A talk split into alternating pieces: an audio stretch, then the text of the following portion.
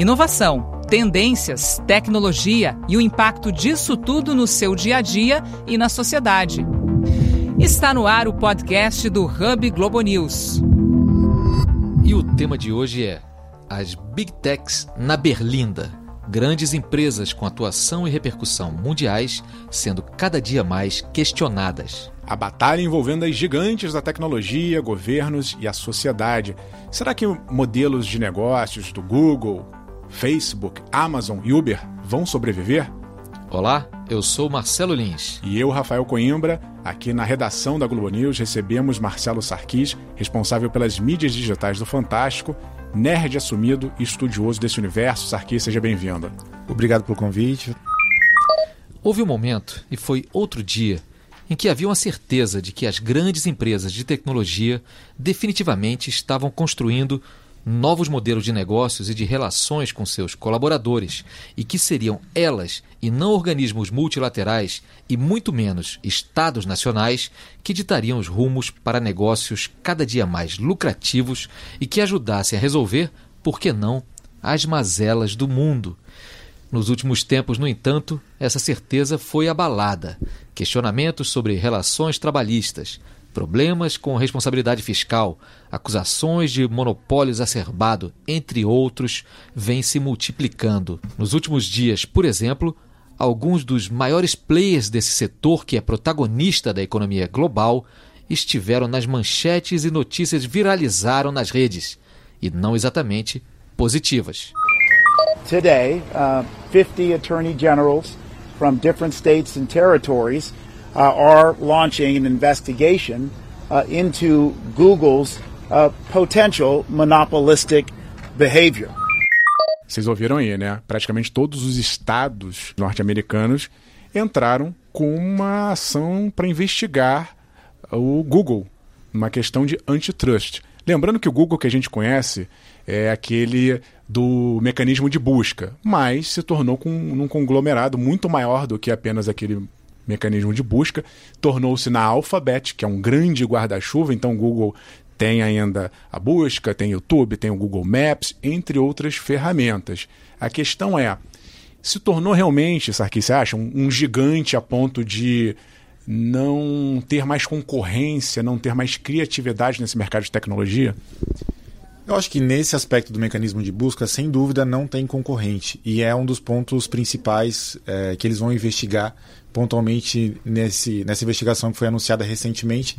Eles batem muito na tecla do mecanismo de busca e a gente sabe que todo mundo usa, é quase inevitável. Como player, de uma maneira geral, eu acho que tem mais concorrentes e tem outros players que circulam nas mesmas áreas e atuam nas mesmas áreas que o Google. No caso do YouTube, por exemplo, você tem ali o consumo de conteúdo mais dividido entre outras empresas. Mas eu acho que, fundamentalmente, o que os americanos perceberam é que foi um erro eles terem deixado o Facebook adquirir as outras redes sociais como o Instagram e o WhatsApp, que pertencem a ele, é, e o mau uso que eles fizeram desse poder todo. E agora eles, preocupados, começam a tentar corrigir o que eles perceberam como erros no passado. Só para dar um dado, né? O Google responde na ferramenta de busca 9 em cada 10 buscas no mundo. No caso do sistema operacional deles, que é o Android, é usado em 7 em cada 10 celulares do mundo. Então, um poder muito grande. Quem tem poder acaba ditando regra, acaba ditando preço. No caso do Android, também eles são investigados por fazer o que seria uma espécie de venda casada, hum. que é você obrigar os fabricantes de celulares que usam Android a entregarem embarcados aplicativos que não necessariamente são fundamentais para funcionalidade do sistema. Então essa é outra investigação que o Google está sofrendo no momento. Pois é, e vamos combinar que tem uma coisa curiosa, né, Sarkis, Rafa? O princípio básico do livre mercado, do capitalismo, é basicamente a livre concorrência. E os gigantes desse setor da tecnologia, um setor fundamental, que se teve a imagem arranhada nos últimos tempos, vai continuar sendo cada vez mais protagonista, isso creio que não há dúvida, esses gigantes viram que talvez tinham ficado grandes demais e não conseguiam mais se mexer exatamente porque tinham matado a galinha dos ovos de ouro do sistema, que é a livre concorrência. No caso do, do Facebook, é interessante a gente notar que teve o escândalo da Cambridge Analytica. Então, parece que num determinado momento, e é bem recente isso, 2016, o mundo se tocou que as grandes empresas de tecnologia que traziam por trás aquele romantismo de que a gente chegaria num progresso, seria tudo bem, a missão dessas grandes plataformas era conectar o mundo e trazer o bem-estar para a sociedade, de repente o pessoal se tocou. Opa, pode dar algum erro, algum ruído e alterar nosso comportamento, alterar nossa maneira de agir, inclusive na política.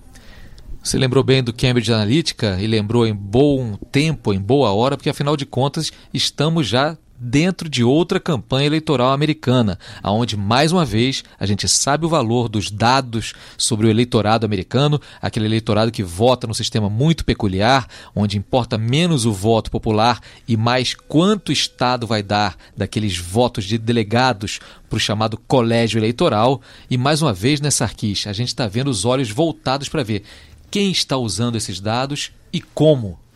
É, você tem uma situação muito peculiar e curiosa, que é democratas e republicanos se uniram em torno da questão da privacidade, do uso de dados e dessas gigantes tecnológicas. O governo Trump, é, assumidamente e ativamente agora contra as empresas. E do lado democrata, você tem uma das principais candidatas, pré-candidatas a, a ser candidata à presidência pelos democratas, a Elizabeth Warren, falando muito firmemente e de forma até agressiva contra as gigantes de tecnologia. Ela promete quebrar a roda é, e diminuir, transformar em empresas menores todas essas gigantes que estão dominando o mercado americano. Antes de passar para o Linho, só para lembrar, né, teve um cofundador do Facebook, o Chris Hudges, que também sugeriu, olha, cresceu demais, talvez o governo deveria ter parado a compra do Facebook dos concorrentes como Instagram e o WhatsApp e ele acha que deveria quebrar. Mas essa reação norte-americana, me parece, chegou bem mais tarde do que a da União Europeia, que já vinha olhando para esses gigantes e multando e criando restrições. Só para concluir, eu acho que essa, esse ponto de inflexão do, do Facebook ter virado algo incontrolável junto com o Instagram e o WhatsApp é muito importante no mercado americano. O Zuckerberg virou uma espécie de satanás, assim, ele é a figura mal vista, ele é a representação do poder, do mau uso do poder. Todos os escândalos corroboram isso, de que eles não souberam como usar o poder. E tem um, tem um outro é, executivo do início, dos primeiros dias de Facebook, que é o Roger McNamee, é, que fala que se afastou do Facebook quando ele percebeu que a coisa estava fugindo um pouco de proporção. E ele fala que ele gosta do Zuckerberg, que é uma boa pessoa, que convivia com ele, que começou bem intencionado, mas que hoje fugiu do controle e ele próprio está um pouco bêbado de poder e não sabe exatamente como controlar o que ele criou. Então esse cara é super crítico, inclusive lançou um livro sobre isso e acho curiosa essa personificação do Zuckerberg como assim porque o, Google é, é, uma, é, a empresa, mas o Facebook é o Zuckerberg, ele é o ele é o inimigo número um nessa questão. Assim. It will take some time to work through all the changes we need to make across the company, but I'm committed to getting this right. This includes the basic responsibility of protecting people's information, which we failed to do with Cambridge Analytica. Sarkis, você falou há pouco aí da Elizabeth Warren e da decisão dela de, quem sabe, até quebrar a roda. Uma mulher política americana enfrentando esses gigantes. E o Rafa lembrou a situação na Europa. Na Europa tem outra mulher, política também, que resolveu já, nos últimos cinco anos, enfrentar esses gigantes, o chamado GAFA, né, que é Google, Amazon, Facebook e Apple também, as gigantes do setor de tecnologia. E como é que ela foi? Lembra um pouco as histórias lá de Al Capone, lá da, atrás da década de 30. Al Capone não foi pego pelos crimes que cometeu, e sim quando pegaram o livro caixa na mão de um contador dele viram ali as falcatruas todas de impostos. A Margaret Verstager, que é uma dinamarquesa muito da decidida, há cinco anos ela é comissária europeia para livre concorrência e o grande mote dela, a grande luta dela é enfrentar esses gigantes do setor tecnológico. E quando a gente fala enfrentar, não é pouca coisa não.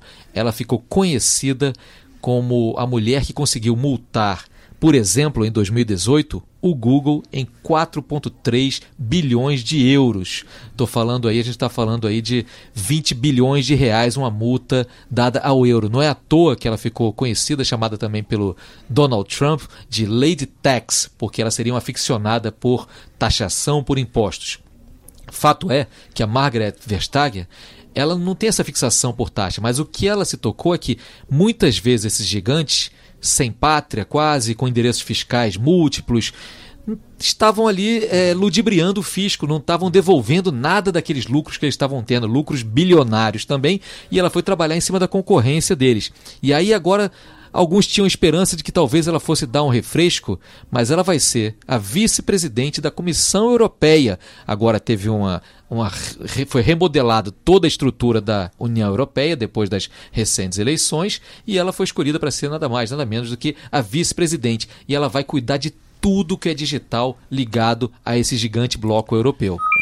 Today the commission has decided uh, to fine uh, Google 1.49 billion euros for breaking EU antitrust rules.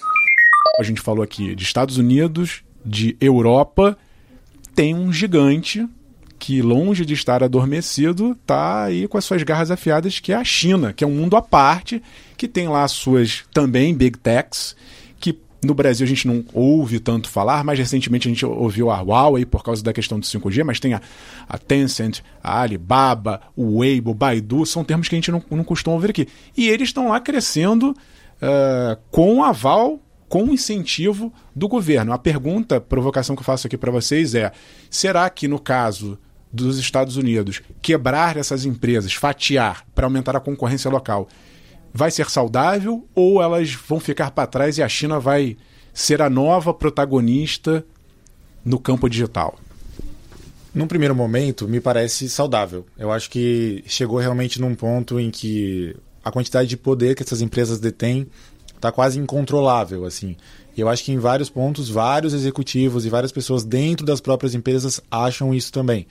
Isso uniu democratas e republicanos, você tem um movimento claro aí, até puxado pelos próprios usuários das plataformas, que começam a entender melhor ali os seus dados, começam a entender melhor essa relação de poder.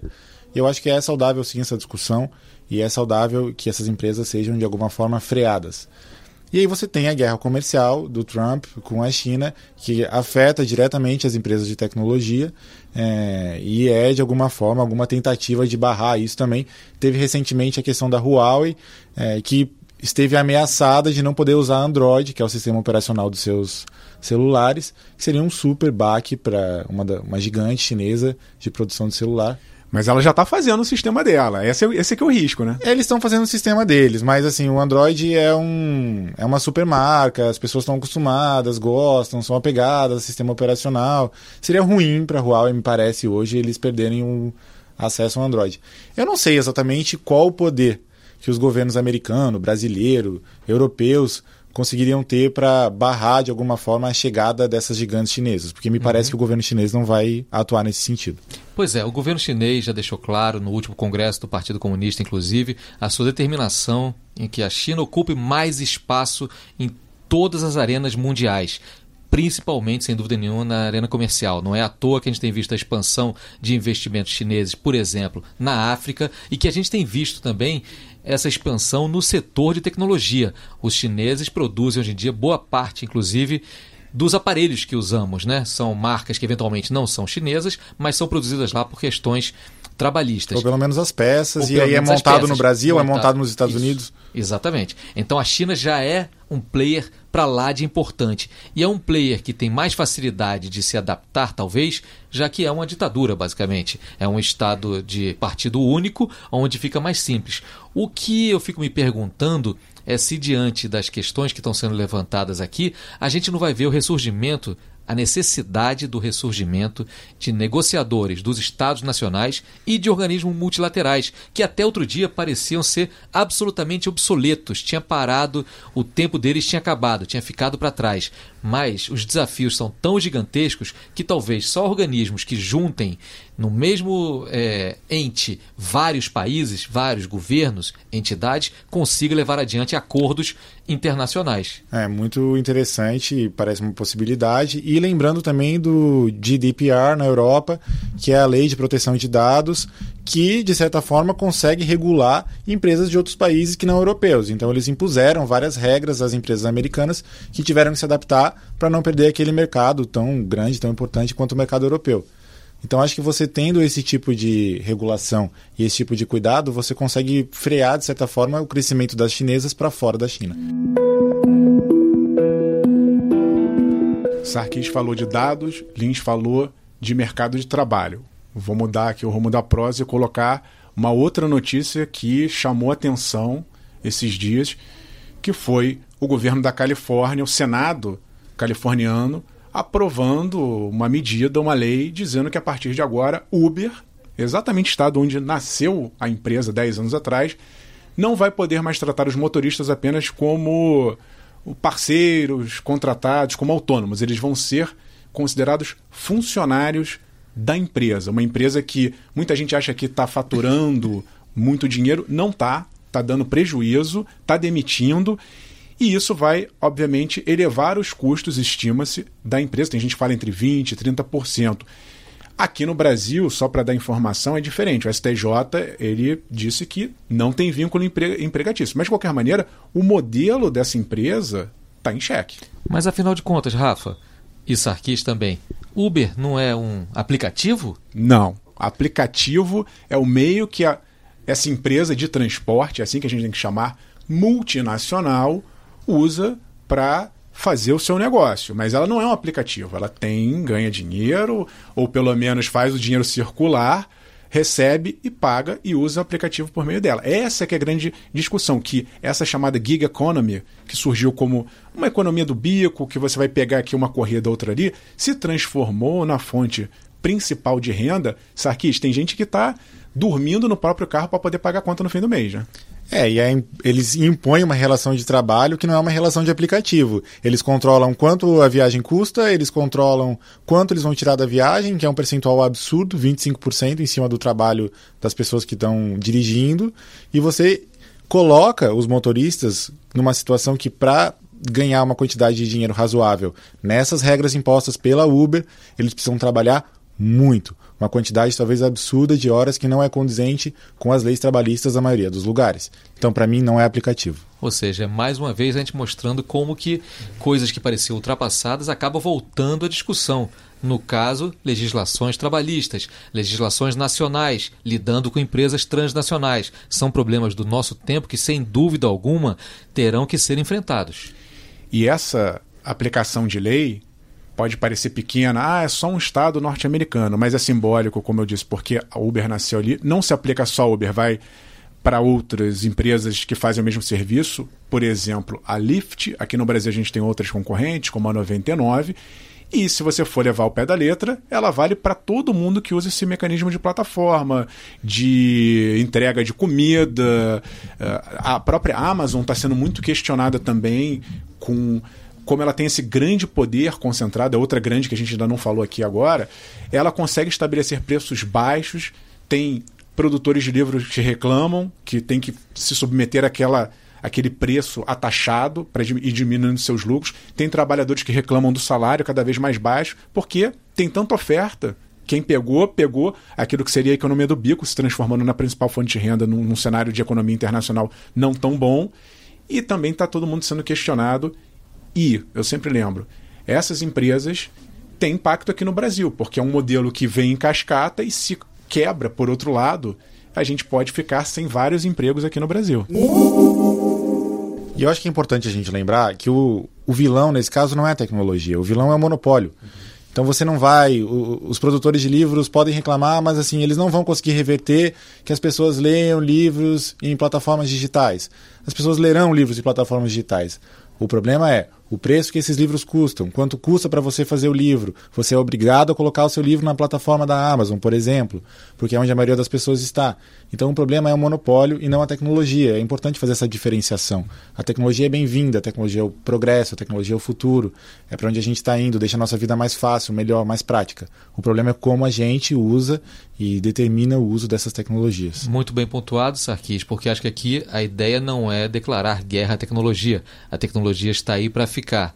Mas é interessante também a gente reparar que a tecnologia não muda todas as relações da noite para o dia. Algumas coisas terão que ficar ainda dos estados nacionais, das leis trabalhistas normais, das políticas fiscais com as quais a gente está acostumado.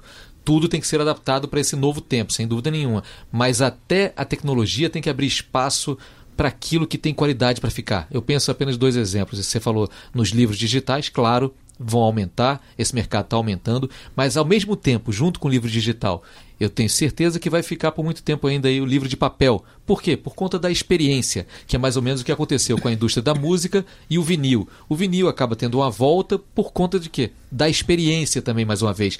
E curiosamente, experiência é o que muitas das empresas, das big techs, das grandes empresas de tecnologia no mundo, vendem também para os seus usuários. Então é onde o analógico e o digital se juntam, o passado e o presente, construindo esse futuro que a gente vai construindo. Né? É justamente isso. É, você, é uma delícia você poder chamar um carro na sua casa pelo seu celular, rapidamente ser atendido, e isso não vai mudar, isso não tem volta, isso está na vida das pessoas. A questão é o poder que a empresa tem, as relações de trabalho que a empresa impõe. Isso deve ser questionado, pode e deve ser questionado. E é importante que a gente tenha governos fortes, esclarecidos, pessoas discutindo, debatendo e tentando entender isso.